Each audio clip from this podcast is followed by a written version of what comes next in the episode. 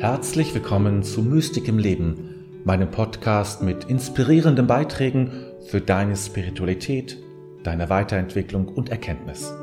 Mein Name ist David, dein Gastgeber.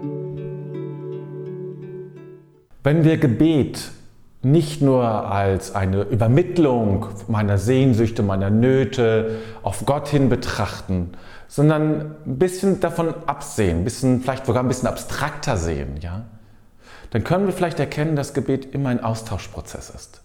Es ist immer ein Austauschprozess. Es ist nicht so, dass ich etwas hineingebe, mein, meine Gedanken, mein Beten, meine, meine Intention vielleicht auch oder meine Aufmerksamkeit, wie auch immer man das beschreibt, ja, sondern es gibt auch etwas zurück. Es gibt immer etwas zurück, auch dann, wenn du es nicht spürst. Es ist nicht das, das Spürende kommt, ist das, was zurückkommt, dass du etwas spürst, eine Wärme, ein Berührtsein, eine Nähe. Es kommt auch etwas zurück, wenn du es nicht spürst. Es ist nämlich nicht ein Fühlen, was zurückkommt. Das ist nur ein Ausdruck dessen, was zurückkommt. Manchmal schlägt sich das in ein, ein, in ein Feeling, ein Körpergespür oder in einem inneren ja, Fühlen sozusagen, drückt sich das manchmal aus. Aber nur weil es sich nicht ausdrückt, manchmal, heißt es nicht, dass es nicht da ist. Beten ist für mich immer ein Austauschprozess zwischen dem Göttlichen und mir. Ja?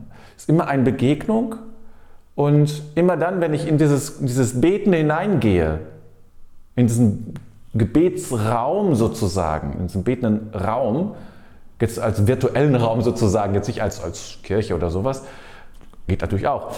Wenn ich also in diesen betenden Raum hineingehe, in meiner ganzen Aufmerksamkeit und Ausgerichtetheit, dann geschieht ein Austausch.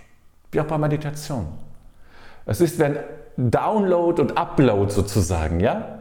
Das, das, das ist es im Grunde parallel. Und wie gesagt, es geschieht auch, wenn du es nicht spürst. Das Einzige, was es braucht, ist deine Intention und deine wache Aufmerksamkeit. Das ist das Einzige.